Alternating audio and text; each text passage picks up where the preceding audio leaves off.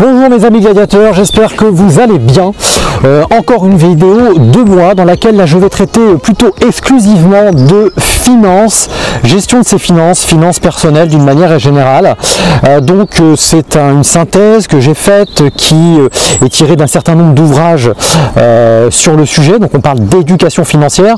Mais tout de suite et avant de poursuivre, je vous invite à cliquer sur le lien qui se trouve juste en bas, me laisser votre prénom, votre adresse email, ça nous permettra de rester en contact et de vous informer avant les autres du nouveau contenu que je publie en finance, business et carrière, bien sûr, investissement et d'une manière générale préparation mentale pour atteindre la meilleure version de vous-même. Voilà. Euh, donc je poursuis, j'espère que vous allez bien et comme je vous le disais, j'ai pris des notes parce que franchement il y a des choses à retenir et j'ai écrit ça pour vous. Je publierai d'ailleurs peut-être euh, euh, finalement mes notes parce que certains, certains pourraient, voudraient avoir des synthèses de ce que j'écris, donc ça tient en, je sais pas combien, peut-être 700 800 mots ça peut vous permettre de le garder à portée de main. Alors, la première des leçons, déjà, c'est de se taire et d'écouter. Voilà. Euh, d'écouter ceux qui, autour de vous, en matière euh, de, finances personnelles, ont plutôt bien réussi. on ne parle pas, pardon, d'écouter des losers, des gens qui, euh, leur belle-sœur leur a dit que. Non, non, on s'en fiche. Ce qu'on veut, c'est écouter ceux qui ont déjà réussi. on ne les entend pas, la hein, grande différence, quand on entend, c'est qu'on laisse simplement parler. Là, on va les écouter. Concrètement, euh, quelles étaient vos motivations Qu'est-ce que vous avez mis en place Quels résultats vous avez obtenus quelles, euh, difficultés vous avez rencontrées Comment vous les avez dépassées Etc. Là, c'est inspirant et là, c'est intéressant. Et donc, euh, on se met, on s'entoure de ce genre de personnes. Deuxième situation, deuxième leçon. Si vous regardez un petit peu vos finances, vous allez vous apercevoir que bien souvent, la première chose que vous faites, lorsque l'argent rentre, la première chose que vous faites, c'est que vous payez les autres. Euh, regardez bien, vous payez d'abord euh, euh, votre loyer ou votre remboursement de prêt, prêt habitat par exemple, vous payez vos impôts éventuellement, en tout cas je vous le souhaite, vous allez payer un certain nombre de charges, celui qui vous alimente, etc., etc. Et vous, éventuellement, vous arrivez à la fin. Donc, euh, la première des choses, c'est que vous allez devoir vous créer une espèce que je vais appeler la personal tax, la taxe personnelle. Excusez-moi, je vais dire en anglais parce que je lis plein de trucs en anglais en ce moment. Et euh, vous allez donc, euh, fille, personal fille, vous allez vous créer une espèce de taxe personnelle. Vous réfléchissez pas, c'est-à-dire que si vous aviez, vous, receviez demain matin tous les mois en disant taxe personnelle, sécurité financière, 15%, il bah, faudrait les payer, vous râleriez, mais vous les payeriez. Donc ça, vous l'imposez. Alors on va me dire oui, c'est compliqué, j'ai du mal à gagner ma vie. Ok, on va en parler après. On, va casser les dépenses, mais d'abord on met l'argent de côté et après on va chercher avec ce qui reste, toujours pareil, à se loger, à faire tout le reste. C'est ça. En moyenne, les Français épargnent entre 16 et 19% de leurs revenus. Il faut que vous ayez ça en tête, y compris ceux qui ont les revenus les plus faibles. Donc, troisième leçon, acheter des passifs en dernier. C'est quoi les passifs? Les passifs, c'est toutes ces choses qui vous retirent de l'argent. Ça peut être des biens, ça peut être des services, mais ça vous retire de l'argent tout le temps, toute l'année, euh, contrairement aux actifs qui vous font rentrer de l'argent. Un exemple, tiens, vous êtes chauffeur de taxi. Votre voiture, finalement, est un actif. C'est un outil de travail même. Mais il vous fait rentrer de l'argent. Cette même voiture, à titre individuel, vous fait perdre de l'argent. Tous les mois, vous ressortez de l'argent pour cette voiture, pour la faire rouler, pour l'entretenir, pour l'assurer. Voilà. Et puis il y, a la, décote de la voiture. Quand vous allez en changer, il faudra en remettre une partie. Donc ça c'est ce qu'on appelle un passif. Donc l'idée c'est les passifs, et bah c'est vraiment à acheter en dernier, en dernier de chez dernier. Euh, en revanche, euh, l'idée c'est pas de dire on, va s'astreindre à une vie sans plaisir, c'est pas ça la question. La question c'est de bien mettre en place un système, des systèmes euh, qui vont vous générer de l'argent. Il est fou cet homme-là. Si, si, on en parlera si vous me suivez régulièrement. Je peux vous assurer qu'il y a des méthodes. Sinon, vous allez lire des livres, je vous en donne quelques-uns à voler. Père riche, père pauvre. C'est un classique de chez classique, vous allez lire. Et toute la suite de Robert Kiyosaki. J'en parle souvent parce que franchement, c'est quelqu'un qui va vous retourner la tête si vous le lisez. Je vous invite à le lire le plus tôt possible dans votre vie. Voilà, ça fait déjà 4 minutes 30 que je vous parle. Je pense que ça, je vais m'arrêter là euh, pour faire une deuxième partie peut-être même une troisième partie, puisque nous en sommes à la troisième leçon et j'en ai 10 à vous donner. Voilà, je vous invite à liker cette vidéo, à la partager, à la commenter, même si vous n'êtes pas d'accord, c'est très intéressant toujours d'échanger nos points de vue. Euh, et puis, euh, bah, écoutez, laissez-moi votre prénom, laissez-moi également votre nom dans le petit lien que je vous mets en bas, ce qui me permettra de rester en contact avec vous et puis de vous donner toujours un maximum de contenu, sachant que j'en donne beaucoup plus à ceux qui deviennent membres de ma communauté. Je vous dis à très bientôt dans une nouvelle vidéo.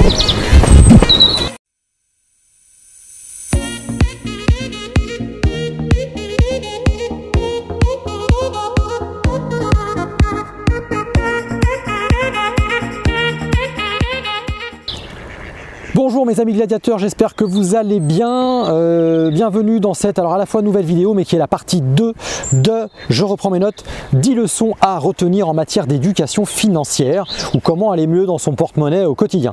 Voilà, je m'appelle Thierry Friquet, je suis agent d'assurance, spécialisé en assurance et gestion patrimoniale depuis un certain nombre d'années maintenant. Et puis accessoirement, je suis coach, formateur, euh, et c'est déjà pas mal, voilà, animateur, bref. Donc aujourd'hui on continue, on s'était arrêté à la troisième leçon sur euh, comment optimiser ses finances, quelles leçons à retenir en matière d'éducation financière? Euh, alors la quatrième leçon c'est les émotions. Je vous invite à euh, contrôler vos émotions. Vous allez voir pourquoi. Hop, je fais un arrêt sur image. Si vous êtes intéressé par ce type de contenu, bah, je fais un petit peu ma promo. Vous savez qu'il est gratuit, je prends du temps pour ça, etc. J'ai beaucoup de plaisir à donner, mais je veux donner ce contenu uniquement à des gens que ça intéresse pour éviter de déranger les autres et les perturber. Pour ça, je vous invite à me laisser votre prénom et votre adresse email dans le lien que je mets juste en dessous de la description, quelque part, suivant où vous me voyez, que ce soit Instagram, que ce soit LinkedIn, que ce soit Facebook ou que ce soit encore YouTube. Euh, voilà, c'est déjà pas mal sur ces quatre médias. Bon, c'est parti. Allez, je reprends les émotions. Alors pourquoi contrôler ces émotions? Bah, C'est très simple. Si vous faites l'analyse réelle de tous les derniers achats que vous avez effectués, vous apercevrez qu'en réalité, en réalité, vous avez acheté par émotion. Vous avez aimé la couleur, vous avez aimé l'ambiance, vous avez aimé ce que ça vous a rappelé. Pourquoi vintage est à la mode aujourd'hui Entre autres, c'est pour ça. J'ai acheté, un, exemple très précis, pardon, je parle un peu de moi. J'ai acheté un véhicule des années 90, j'en ai acheté même un deuxième parce qu'il me redonne l'impression de, de revenir à mes 15 ans. Bon, un peu plus, d'accord? Mais en fait, c'est une bêtise. J'ai acheté par émotion. Et après, on justifie son achat pour des raisons. Oui, mais tu vois, ce véhicule, il va prendre un peu plus de valeur. Bon, là, je vous parle de voiture, mais c'est vrai pour plein de choses.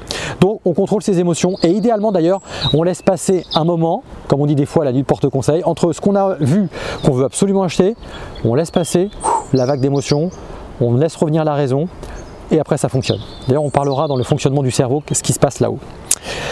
Euh, cinquième leçon on parlait des passifs. On disait tout à l'heure, vos passifs, il faut les acheter en dernier.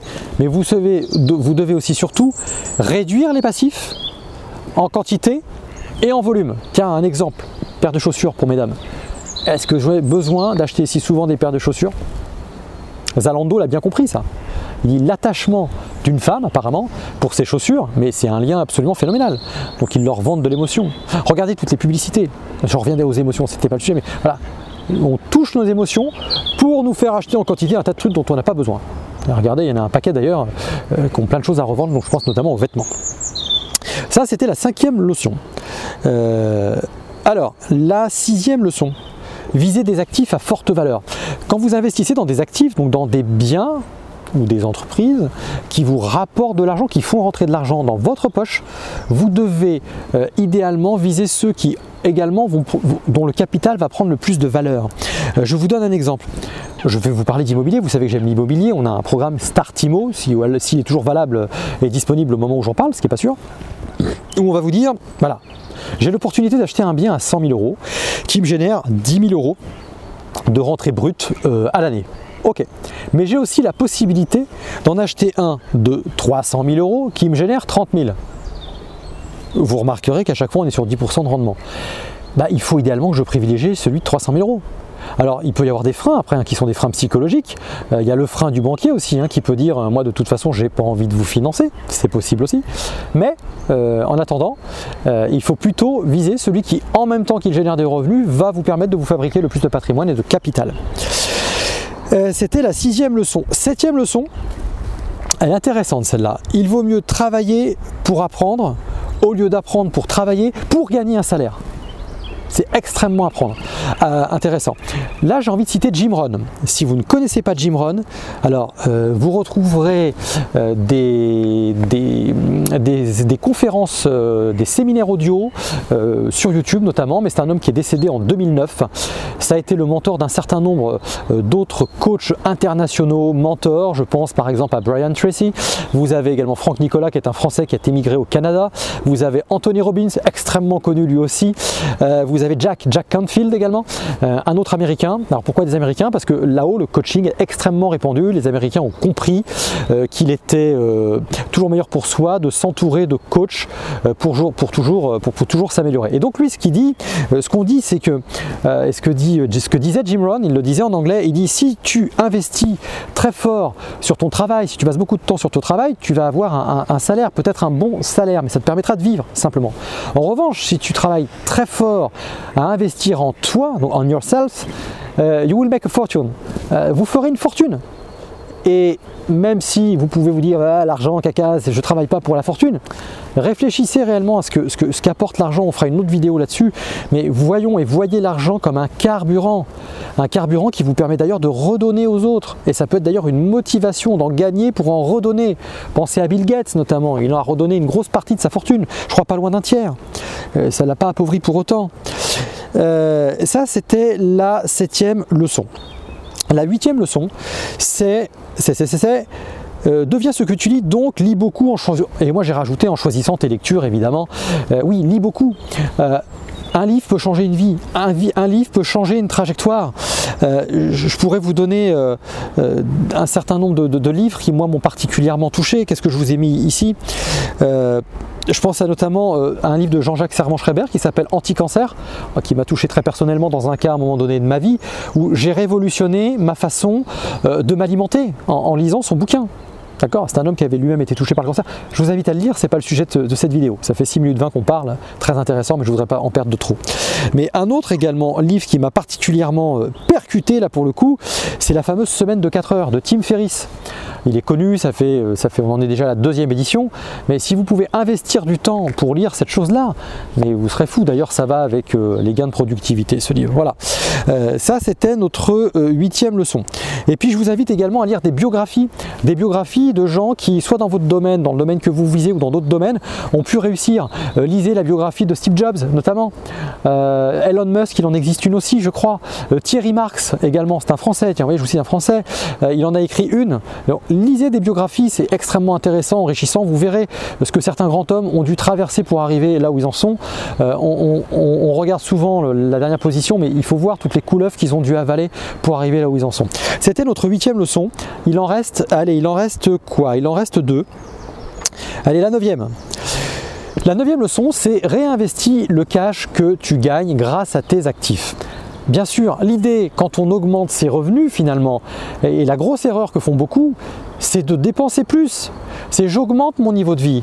Si j'augmente mon niveau de vie, je vais continuer à être encore plus dépendant. Si dès que je gagne un peu plus d'argent, j'achète une plus grande maison, une plus grosse voiture, une plus grande femme. Non, j'ai rien dit. Euh, non, je vais devenir encore plus dépendant de ce, dont quoi j'ai voulu potentiellement me, me rendre indépendant. Donc non, l'idée c'est je le prends, je le réinvestis. Et une fois que mes actifs d'ailleurs génèrent suffisamment, je fais en sorte que mes actifs financent mes passifs. Et là, effectivement, je me paye la, je me finance la belle voiture, je me finance la grosse maison, mais parce que à côté de ça, j'ai un certain nombre de loyers qui tombent, j'ai un certain nombre de dividendes qui tombent. Bref, ok? Et la deuxième leçon, hop, elle arrive, entoure-toi de personnes plus intelligentes que toi. Euh, Henry Ford l'avait très bien compris. Euh, autour de lui, lui l'avait compris. Euh, il y a d'ailleurs à une époque, un journaliste l'avait un peu piqué. Moi, je ne l'ai pas connu. Personne qui regarde sa vidéo aujourd'hui ne l'a connu.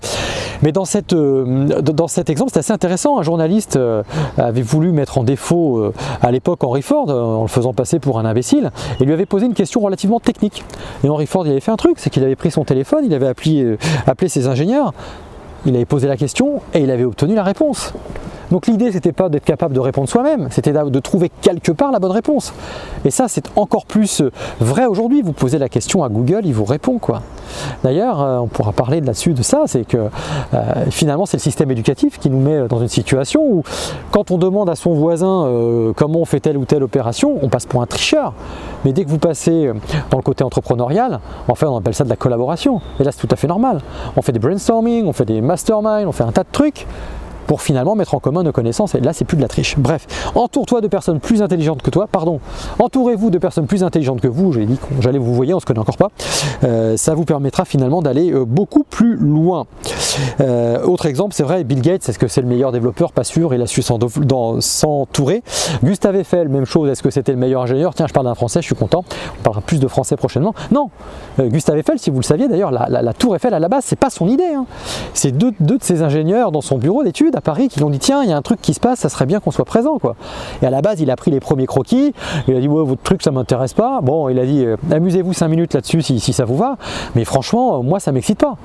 Tant et si bien d'ailleurs qu'à la fin, il a flairé le truc, il a vu que ça commence à devenir bon, il a revu les dessins, il y a mis sa touche, ouais, ok, et il a racheté les brevets, les plans, je ne sais quoi, ses collaborateurs. Je sais pas quel type de contrat il avait d'ailleurs pour faire ça, mais bon, voilà. Bon, j'espère vous avoir inspiré.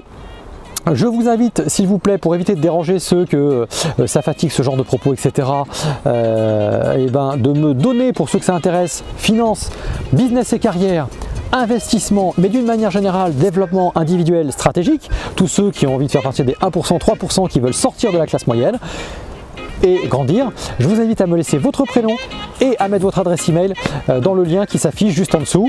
Et puis si vous n'êtes même vous pas forcément concerné, faites un cadeau à quelqu'un que vous sentez concerné, vous le partagez avec lui. Vous pouvez également liker ou pas liker, mais vous me dites pourquoi dans ce, à ce moment-là, vous commentez, ça me permettra d'avancer et d'être bien meilleur dans mes futurs euh, contenus. Je vous dis à très bientôt, vous me retrouvez comme d'habitude sur euh, LinkedIn, Instagram, Facebook et puis et puis et puis il m'en manque YouTube évidemment. À très bientôt.